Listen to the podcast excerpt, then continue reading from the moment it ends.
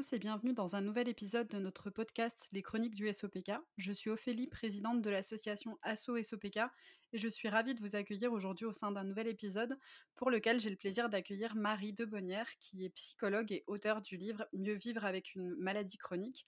Aujourd'hui avec Marie, nous allons justement aborder le sujet de la maladie chronique et de comment mieux vivre avec celle-ci dans un premier temps. Euh, merci Marie d'avoir accepté de participer à ce podcast. Alors du coup, bonjour Marie, est-ce que tu peux euh, nous faire une courte présentation de toi-même, s'il te plaît? Oui, bonjour Ophélie, bonjour à toutes et à tous. Euh, je suis Marie de Bonnière, je suis psychologue clinicienne. J'ai exercé dans différents domaines, en hôpital, en association, en libéral, en service de santé au travail aussi. Euh, et euh, au cours de ces différentes expériences, j'ai été amenée à accompagner, euh, entre autres, des personnes qui avaient des maladies chroniques, notamment lorsque je travaillais dans un service de chirurgie bariatrique, donc avec des personnes atteintes d'obésité, dont certaines avaient un SOPK, et aussi lorsque je travaillais en service de santé au travail. Ok, merci beaucoup. Euh, moi, j'ai eu l'occasion du coup de te rencontrer euh, dans le cadre de, ton autre euh, activité. Du coup, tu es auteur du livre Mieux vivre avec, avec une maladie chronique. Est-ce que tu pourrais, en quelques phrases, nous présenter un petit peu ton livre, nous dire ce qui t'a poussé à rédiger celui-ci? Oui, alors c'est un livre qui propose des pistes pour mieux vivre avec une maladie chronique. Il est centré sur l'aspect psychologique et non l'aspect médical. Et donc, en ce sens, il est généraliste parce qu'il concerne euh, pas une maladie chronique en particulier, mais il s'adresse à toutes les maladies chroniques. Euh, d'abord parce que pour une même maladie, euh, les personnes peuvent avoir des symptômes, des manifestations très variées. Par exemple, pour le SOPK, il y a des personnes qui vont avoir des manifestations comme l'acné ou la prise de poids ou la pilosité et d'autres qui vont rien avoir du tout. Euh, et souvent, pour une même maladie, euh, il peut y avoir plusieurs pathologies associées. Euh, par exemple, toujours pour le SOPK, il peut y avoir du diabète, de l'hypertension, des maladies cardiovasculaires, de la dépression. donc, si chaque situation est très différente, dans ma pratique, j'ai quand même pu observer qu'il y avait des constantes lorsqu'on apprend à vivre avec une maladie chronique. L'atteinte, elle n'est pas seulement physique, elle est aussi psychique, relationnelle dans le rapport euh, aux soins, au temps, aux autres, au travail. Et c'est ce qui m'a poussé à écrire ce livre. Euh, c'est ce constat que la prise en charge proposée, elle est souvent médicale euh, et qu'elle fait l'impasse sur ces dimensions, alors que le soin, il devrait être pensé de manière holistique, c'est-à-dire en prenant en compte toutes ces dimensions et les dimensions psychiques aussi. C'est vrai, et du coup c'est un livre très intéressant moi, j'aurais déjà euh, proposé un retour euh, sur le, sur le compte euh, Instagram de l'asso et sur notre site.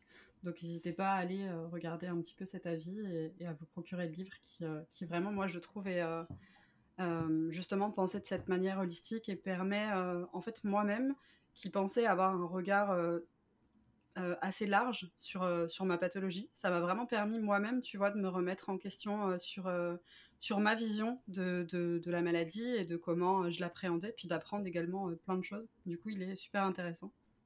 Mm. Euh, justement, dans ma lecture, j'ai aimé cette citation que tu mentionnes, donc qui est maladie de compagnie de celle qui continue la route avec nous, avec vous, pardon, de Claire Martin. L'arrivée d'une maladie, son annonce est souvent un tsunami, moi je trouve en tout cas. D'après toi, qu'est-ce qui pourrait permettre d'accueillir plus sereinement le diagnostic d'une maladie chronique? Oui, c'est vrai que cette citation euh, maladie de compagnie, celle qui continue la route avec vous, c'est une bonne définition de la maladie chronique. On n'a pas, pas défini finalement ce que c'était que la maladie chronique. Euh, les maladies chroniques, c'est toutes les maladies pour lesquelles il n'existe pas de possibilité de guérison dans les conditions présentes du savoir médical ça veut dire que ça oblige à renoncer à l'illusion de guérison et ça veut dire que euh, c'est une maladie qui s'installe dans la durée. Donc ça oblige à repenser sa vie présente, sa vie future, ça oblige à des remaniements. Donc c'est quand même souvent un, tsunami, effectivement, et quoi qu'on fasse, euh, ça, restera toujours un choc à l'arrivée, euh, parce que la maladie fait effraction dans l'unité psychique en menaçant l'intégrité physique. Donc ça menace un équilibre de vie qui était construit et qui, va devoir être remanié. Néanmoins, même si ça reste toujours un choc, on peut réfléchir à ce qui va permettre de l'atténuer. Et je pense que la première chose, c'est vraiment de ne pas s'isoler, donc d'être de se confier à une équipe euh, médicale en, qui on a confiance et qui nous fait confiance. Euh, donc ça veut dire une équipe à qui on peut poser des questions, obtenir des réponses. Donc je sais que parfois on n'a pas toujours le choix, parfois on peut être euh, dans des zones géographiques où il n'y a pas toujours accès à une offre de spécialistes. et donc dans ces cas-là, on peut aussi consulter des spécialistes en visio et puis trouver du soutien différemment, c'est-à-dire auprès de, bah, de votre association ou d'autres associations, auprès de ses proches, euh, auprès d'autres professionnels comme euh, bah, justement des psys, des kinés. Euh, voilà, voilà ce qui peut permettre d'atténuer le choc du diagnostic. Ensuite, pour l'acceptation de la maladie, bah, c'est autre chose, mais on aura sûrement l'occasion d'en discuter un peu plus tard. Ouais, en continuant ma lecture, euh, je suis tombée un petit peu sur ce passage où tu parles du stress et on parle souvent de la somatisation, on parle souvent du stress comme euh, un élément déclencheur d'une maladie dans le cadre du SOPK ou d'autres euh, d'autres maladies. Et tu mentionnes dans un passage que j'ai trouvé passionnant le lien corps-esprit. La somatisation, tu parles d'un modèle biopsychosocial qui a été développé par, alors je vais essayer de pas écorcher son nom, par Georges Liebman Angel. Est-ce que tu pourrais développer un petit peu ce sujet ici? Oui, alors déjà, il faut savoir que le stress euh, n'est pas bon pour la santé euh, parce qu'en fait, il libère une hormone qui, est la cortisol, qui va nous permettre, enfin, qui va donner l'énergie nécessaire euh, pour faire face aux stresseurs à court terme, mais qui à long terme va développer d'autres effets qui sont pas bons pour la santé, notamment un dérèglement de la, la glycémie, des troubles gastro-intestinaux, etc. On va pas rentrer dans le détail, mais Schématiquement, on peut dire que dans tous les cas, le, stress n'est pas bon pour la santé, mais c'est jamais euh, le seul facteur qui peut expliquer l'arrivée d'une maladie. C'est effectivement une idée assez répandue que le stress peut être à l'origine de certaines maladies ou de pousser de la maladie. C'est ce qu'on appelle la somatisation, c'est-à-dire attribuer une cause psychique aux symptômes physiques sans cause organique. Mais en fait, c'est une version euh, simpliste et erronée euh, et ce que nous explique effectivement euh, Georges Liebman-Engel, c'est son modèle, le modèle biopsychosocial. Il explique en fait que la santé ou la maladie dépend de trois dimensions les dimensions biologiques, psychologiques et sociales. Ça veut dire qu'on peut en effet être fragilisé par des facteurs psychologiques qui peuvent être à l'origine d'une dégradation, mais que ça suffit jamais à nous rendre malades. Il y, a toujours des facteurs biologiques ou environnementaux, de contexte, qui sont associés. Dans le SOPK, même si on ne connaît pas encore tout et que les recherches sont en cours, euh, on sait que c'est une maladie d'origine multifactorielle avec très probablement des facteurs génétiques, épigénétiques et environnementaux.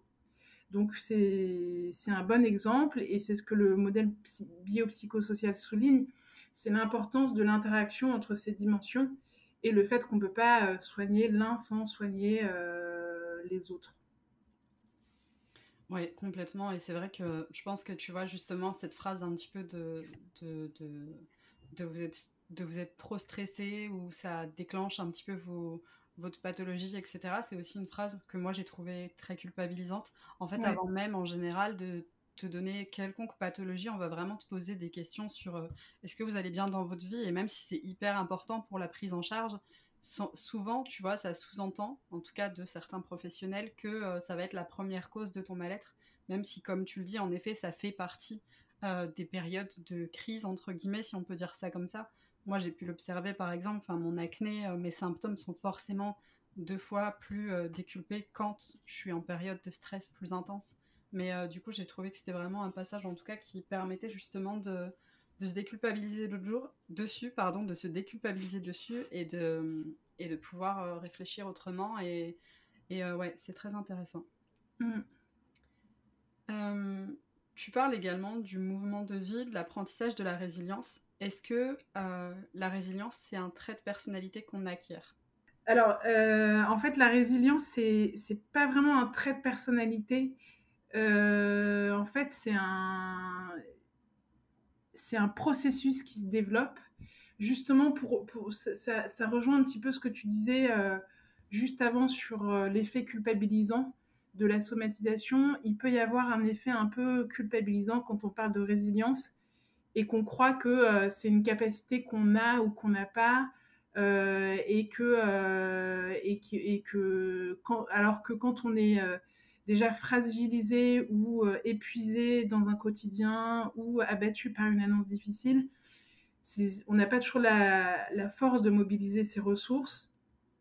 Et du coup, parler de résilience dans un contexte euh, euh, en croyant que c'est une capacité qu'on a ou qu'on n'a pas, que c'est quelque chose d'inné, ça peut avoir un effet un peu culpabilisant. Or, justement, euh, c'est bien ce que dit Boris Cyrulnik et qui, a développé le concept, c'est que c'est un processus effectivement qui s'acquiert, euh, c'est quelque chose qui se développe notamment à travers deux éléments. Le premier, c'est de, construire un récit pour soi et pour les autres, parce que ça permet de relire son histoire, ça permet d'observer l'arrivée de la maladie, de comprendre les manifestations. Et en fait, poser des mots, en parler, ça redonne du sens, de la cohérence. Et ça, c'est fondamental pour la, pour la résilience.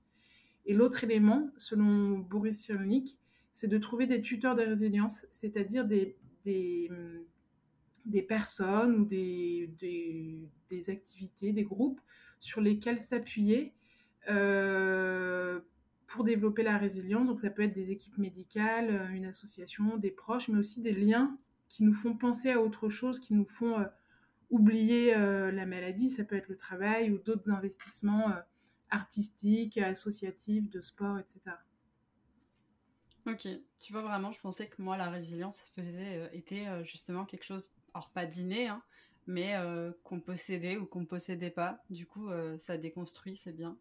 Ouais, c'est vraiment quelque chose qui se construit. Ok. à l'association, nous, on a souvent tendance à dire que la maladie cohabite à nos côtés, mais qu'elle ne doit pas nous définir. Toi, tu parles ici de conscience et d'apprivoisement. Comment on peut euh, apprivoiser une maladie sans justement lui laisser toute la place dans notre quotidien? Alors, c'est compliqué de faire euh, une, réponse euh, générique parce que chaque situation est vraiment individuelle et, et singulière. donc, je dirais d'abord que c'est un jeu d'équilibriste qui passe à travers l'expérience, euh, l'apprentissage, le temps. Euh, et puis ça dépend aussi du stade où on en est. Au début, c'est un peu fréquent d'être, euh, de se situer aux extrêmes. Soit la maladie va prendre toute la place, soit à l'inverse, elle prendra aucune place parce qu'on sera encore dans une forme de déni. On peut aussi rendre la maladie responsable de ses échecs, etc. Bon, ça, c'est des positionnements qui sont assez communs au départ. Et puis petit à petit, les choses se régulent. Euh, ce qui me semble important dans la durée, euh, et je, redis le fait que euh, chacun avance à son propre rythme et que ce n'est pas des injonctions, mais en général, c'est, c'est, comme ça que ça avance et, et, la temporalité, elle est différente pour chacune.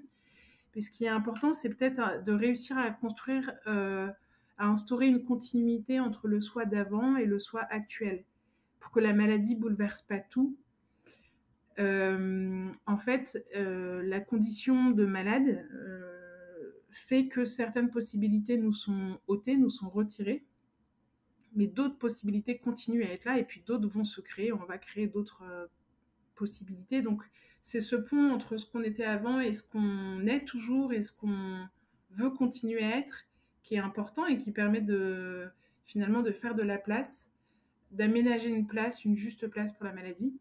Euh, et donc, euh, concrètement, ça passe par le fait de bien se connaître, de connaître ses ressources, de connaître ce qui nous fait du bien, de connaître aussi la maladie, de savoir ce qui nous rend plus vulnérables, à quel moment on, va être plus vulnérable. Euh, et puis, c'est aussi compter sur la créativité pour développer de nouvelles ressources, explorer, aller chercher d'autres d'autres ressources. C'est vrai que finalement, je trouve que c'est un peu un voyage à soi. Parce que finalement, t'as pas le choix. Enfin, t'as pas le choix. Quand euh, on t'annonce une maladie, euh, tu, es obligé d'aller chercher ces ressources que tu ne te mm. connais pas forcément. Et euh, je pense que c'est une expérience de vie, même si elle est difficile, qui est intéressante aussi, puisqu'elle nous, justement, nous pousse à, nous connaître, connaître nos limites, et finalement peut-être à apprendre aussi à nous respecter davantage et à enfin je trouve en tout cas que c'est ouais un, voyage qui est qui, qui, finalement nous permet d'être aussi un petit peu plus nous et puis tu le mm. disais ça pousse aussi à chercher d'autres ressources dans la créativité dans d'autres choses dans notre entourage et voilà mm. Dans le cadre du SOPK, il existe des traitements symptomatiques, mais il n'y a aucun traitement qui traite le SOPK dans son ensemble, et souvent ça crée ce sentiment d'abandon. Comment on peut pallier à ce sentiment en se rendant aussi euh, acteur de, sa propre santé? Oui, alors bah, euh, par rapport au sentiment d'abandon en soi, euh, c'est jamais agréable de, se sentir abandonné, de se sentir isolé. Donc vraiment par rapport à ce sentiment, je dirais que l'important c'est de, c'est vraiment encore une fois euh, de trouver du soutien. Euh, c'est la première chose à faire parce que si on se sent euh, abandonné, on aura du mal à enclencher les autres, les autres choses et notamment le fait de devenir acteur de sa santé. effectivement, comme il n'y a pas de traitement symptomatique, c'est compliqué de, garder espoir euh, parce qu'en fait, on a tendance à réduire le soin aux médicaments. Et il faut peut-être euh, sortir de, cette conception, en fait, euh, et, ne pas réduire le soin au traitement médicamenteux, mais essayer d'aller explorer plus loin. Être acteur de sa santé, ça veut dire déjà être dans l'auto-observation, identifier euh, les sensations positives, négatives, agréables, désagréables, ses besoins, ses limites au niveau du corps. Parce qu'en fait, c'est nous qui habitons notre corps et c'est la personne malade qui, se connaît le mieux. Euh, donc ça, c'est vraiment un, premier élément très important. Et puis, à, travers ça, c'est aussi développer la connaissance de ce qui nous fait du bien, des activités qui apaisent. Est-ce que c'est prendre un bain? Est-ce que c'est mettre une bouillotte sur son ventre? Est-ce que c'est boire une tisane de verveine? Connaître aussi ses ressources relationnelles, artistiques, euh, associatives, privilégier un mode de vie sain. Euh, ça, ça permet souvent quand même de diminuer l'inflammation et de renforcer le système immunitaire. Donc c'est toujours bon à prendre, hein, même si on le sait. Le sommeil, l'activité physique, l'alimentation, c'est des choses euh, qui, qui, font partie du soin aussi. Et puis, on peut recourir quand on n'a pas de ressources au niveau médicamenteux. On peut aussi euh, aller voir euh, du côté des médecines complémentaires euh, qui peuvent être d'un grand secours. C'est vrai que nous, on parle souvent d'hygiène de vie. Et en fait, je pense que dans l'hygiène de vie, la plupart des gens, tu sais, entendent alimentation et puis, mm. et puis activité physique. Et en fait, on le mentionne peut-être pas assez souvent, mais il y a aussi tout ce qui va être justement euh, le sommeil et puis euh, bah, tout euh, cet accompagnement complémentaire aussi. Et puis bah, prendre soin de sa santé mentale, l'hygiène de vie finalement, c'est c'est hyper large. C'est un mot qui semble restreint, mais qui, qui est hyper large. Merci. ok. Dans le chapitre sur la fatigue et la douleur, tu mentionnes plusieurs accompagnements justement à mettre en place en complément d'une prise en charge médicale. Est-ce que toi, tu peux nous citer quelques exemples de...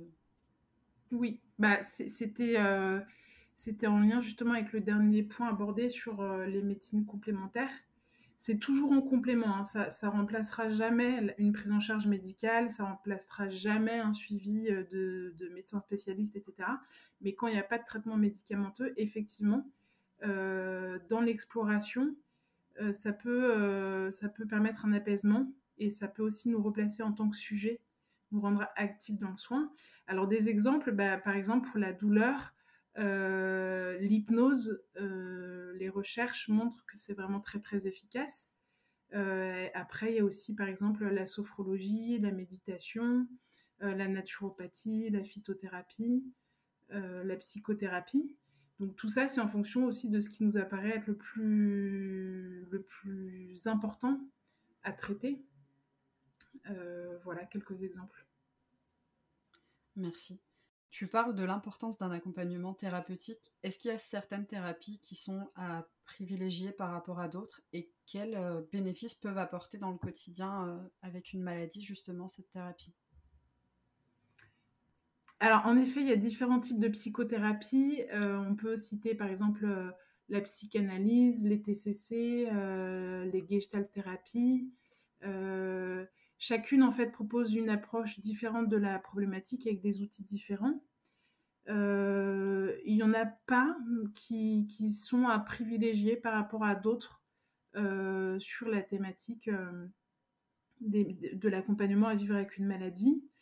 Euh, l'important, c'est vraiment euh, de trouver euh, une approche qui, nous parle, qui fait sens pour nous, et un thérapeute avec qui on se sent à l'aise, avec qui on, se sent écouté, compris, avec qui on se sent en confiance pour dire des choses intimes.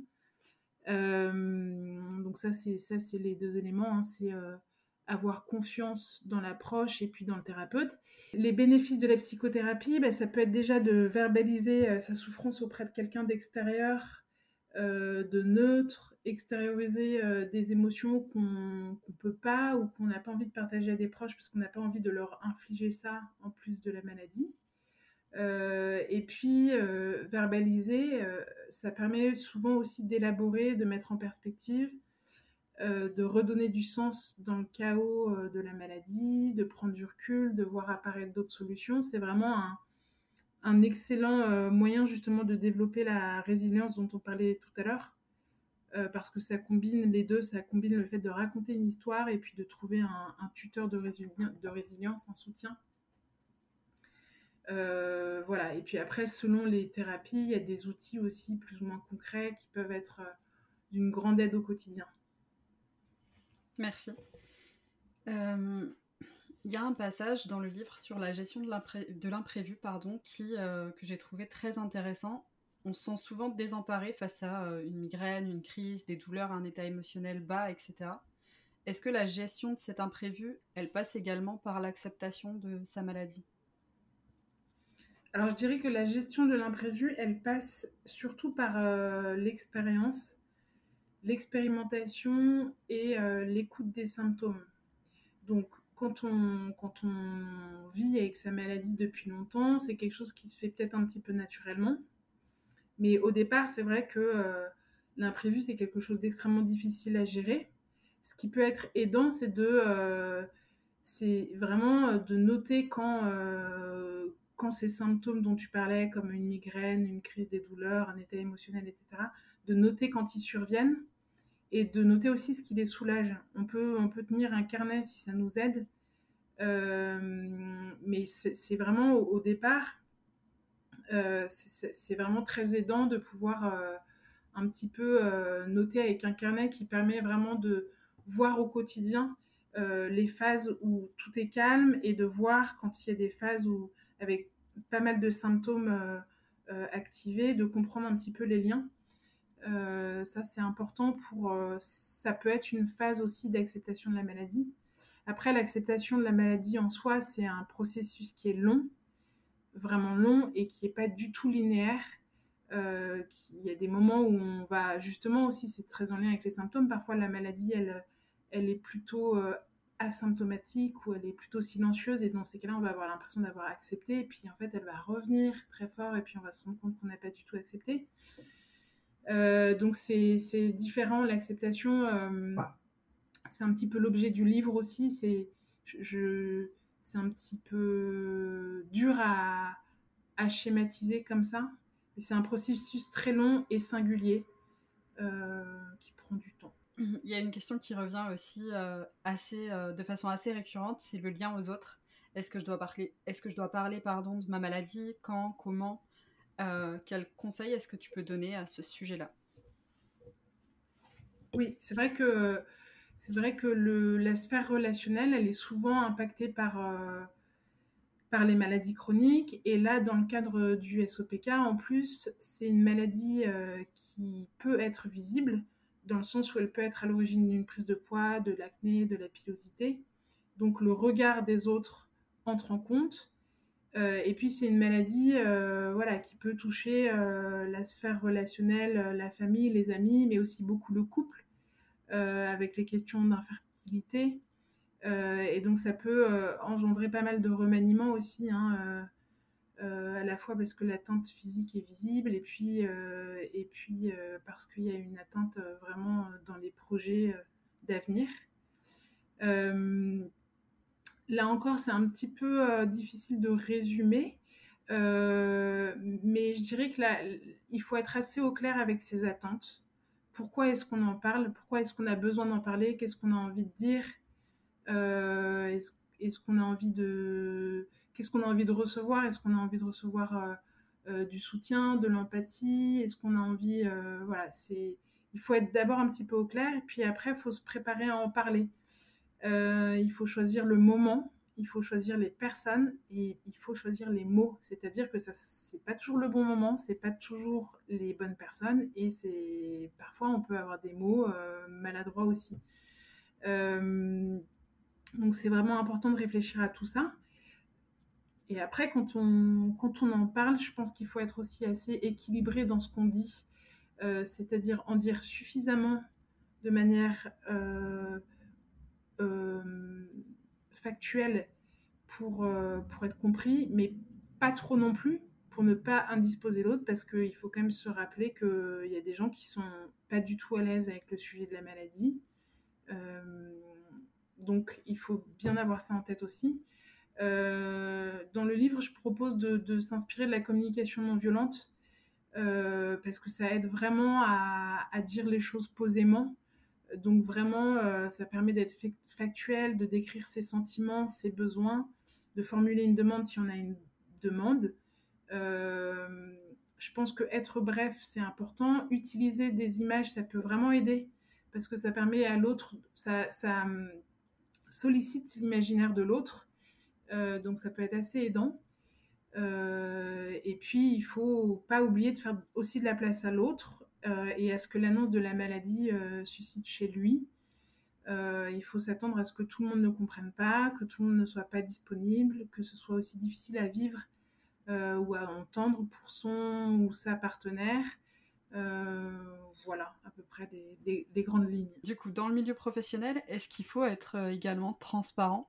Dans le cadre, par exemple, d'un parcours AMP, euh, la loi met à disposition la possibilité de s'absenter pour des, rendez-vous qui sont liés au parcours. Comment aborder euh, justement ce sujet euh, de la maladie avec son employeur? Alors déjà, c'est important de rappeler qu'il n'y a aucune obligation de parler de sa maladie au travail, que la loi protège le salarié à la fois avec le droit à la vie privée et à la fois avec le secret médical qui fait qu'en fait il n'y a aucune information, euh, à moins qu'on soit d'accord ou qu'on le veuille, qui, qui n'a à être transmise à l'employeur. Euh, donc après là, je dirais que c'est à chacun d'évaluer. Donc ça c'est quand même c'est quand même assez rassurant euh, pour tout salarié, c'est de savoir que quoi qu'il arrive, il est protégé. Donc, euh, le salarié est toujours protégé par la loi. Après, ça peut être euh, soit euh, on peut avoir envie d'en parler parce que c'est confortable, que qu'on se, trouve plus en cohérence avec notre mode de vie, notre corps, notre santé si on en parle, soit parce que on, est justement dans le cadre d'un parcours d'AMP. à ce moment-là, on peut avoir envie ou être dans la nécessité d'en parler. Là, c'est à chacun euh, d'évaluer déjà si on a envie de partager ces éléments de santé qui relèvent toujours de l'intime, euh, et puis dans le cadre d'un parcours AMP encore plus. Mais euh, la santé, les projets de vie personnels, ce sont des choses intimes. Il y a des personnes qui sont très à l'aise avec le fait de le partager, il y a des personnes qui préfèrent vraiment séparer les espaces, pour qui le travail, c'est c'est un espace dans lequel il n'y a, a pas de perturbations euh, liées à la maladie et qui ont envie de conserver ça, qui ont envie de conserver le fait que les collègues euh, les voient comme quelqu'un euh, en bonne santé et qui, dans ces moments-là, oublie la maladie. Donc, le premier point, c'est vraiment d'évaluer si on a envie de partager ces éléments de santé et cette intimité. Le deuxième point, c'est vraiment quelle est la politique de l'entreprise en matière de santé. il y a des entreprises qui sont tout à fait euh, compréhensive et d'autres euh, pour qui on sait que ça va entraîner euh, des formes de discrimination. Ça, c'est à chacun d'évaluer son environnement de travail. Et là encore, je ne peux pas dire il faut absolument le dire ou il faut absolument pas le dire. C'est à chacun d'évaluer euh, l'environnement de travail aussi. Est-ce que je suis dans un environnement de travail sécure ou pas? En tout cas, je pense qu'il faut, dans tous les cas, éviter l'affect, cadrer les choses au maximum et donc passer notamment par les RH ou le, médecin du travail qui peuvent être des relais neutres. Mais voilà, je pense qu'il faut éviter d'entrer dans des, sphères trop personnelles, trop affectives mais essayer de cadrer au maximum pour éviter justement les débordements. Et dans le cadre d'un parcours AMP, bah, c'est un droit. Euh, il y a des personnes qui auront envie de prendre ce droit, d'autres qui n'auront pas envie de le prendre. Dans la manière de l'aborder, là encore, ça renvoie à, la structure dans laquelle on est. Euh, soit on, est face à des personnes euh, qui vont nous donner ce droit sans jugement et sans, sans poser de problème, auquel cas on peut l'amener de manière euh, euh, tout à fait euh, dans le dialogue, et soit on est face à des gens qui feront pas tellement de qui, qui pas tellement d'empathie, et à ce moment-là, ça va plus être un droit qu'on impose. Mais voilà, je crois que ça renvoie chacun à, à sa situation propre. Oui, complètement. Hum, dans ton livre, il y a une question que j'ai oublié de te poser. Tu parles également de l'identité, du lien à soi. Est-ce qu'une maladie peut créer des changements identitaires? Oui, alors euh, tout à fait. Déjà, il y a des changements euh, qu'on appelle plutôt réactionnels, euh, c'est-à-dire en réaction à la maladie qui se produit. donc, on va déjà avoir des changements au niveau émotionnel euh, parce que la maladie entraîne un certain nombre d'épreuves et euh, du coup on va éprouver un certain nombre d'émotions comme la colère face à l'injustice de la maladie, la peur par rapport à l'avenir, la honte, le dégoût de son corps par exemple, la tristesse, la culpabilité, la solitude, la fatigue, etc.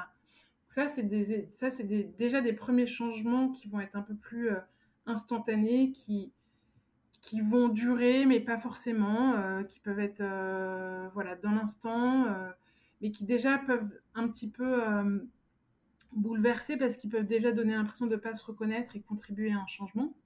Et puis dans les autres changements réactionnels, il y a des changements un peu plus profonds. La maladie, c'est une épreuve, elle éprouve vraiment le fonctionnement psychique à travers ce qu'on a déjà un petit peu évoqué. Après, il y a d'autres changements euh, réactionnelle. Euh, la maladie, c'est une épreuve, elle éprouve le fonctionnement psychique à travers euh, beaucoup de choses, à travers par exemple l'errance diagnostique, le choc de l'annonce, le parcours médical, les représentations liées à la maladie, les, renoncements à certains projets de vie, les modifications des relations familiales, sociales, etc.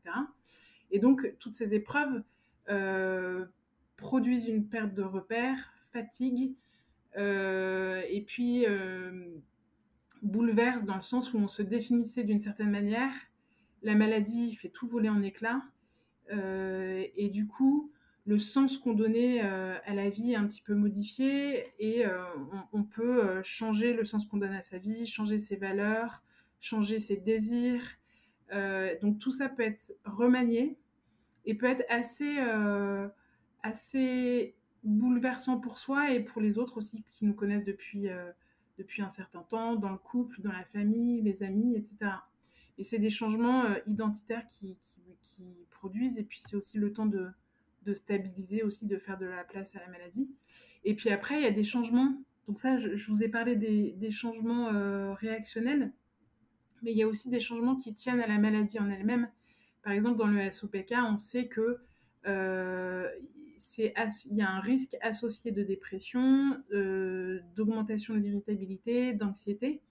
Et donc ça aussi, c'est important euh, de le savoir pour pouvoir aussi communiquer à ses proches dessus, euh, si jamais ça prend beaucoup de place ou qu'on a du mal à le gérer ou du mal à le réguler. Merci. Du coup, est-ce que tu as des choses à rajouter? Non, c'est bon, c'est bon de mon côté. Ok, merci beaucoup. De toute façon, on aura le plaisir de te retrouver euh, dans le cadre d'un autre projet très bientôt. Je te remercie pour ce podcast et puis pour euh, toutes les réponses euh, aux questions. Merci également de nous avoir accordé ton temps. Et puis, du coup, ben, je, je, je, mentionnerai un petit peu comment pouvoir retrouver ton livre. Merci à toi. À très bientôt.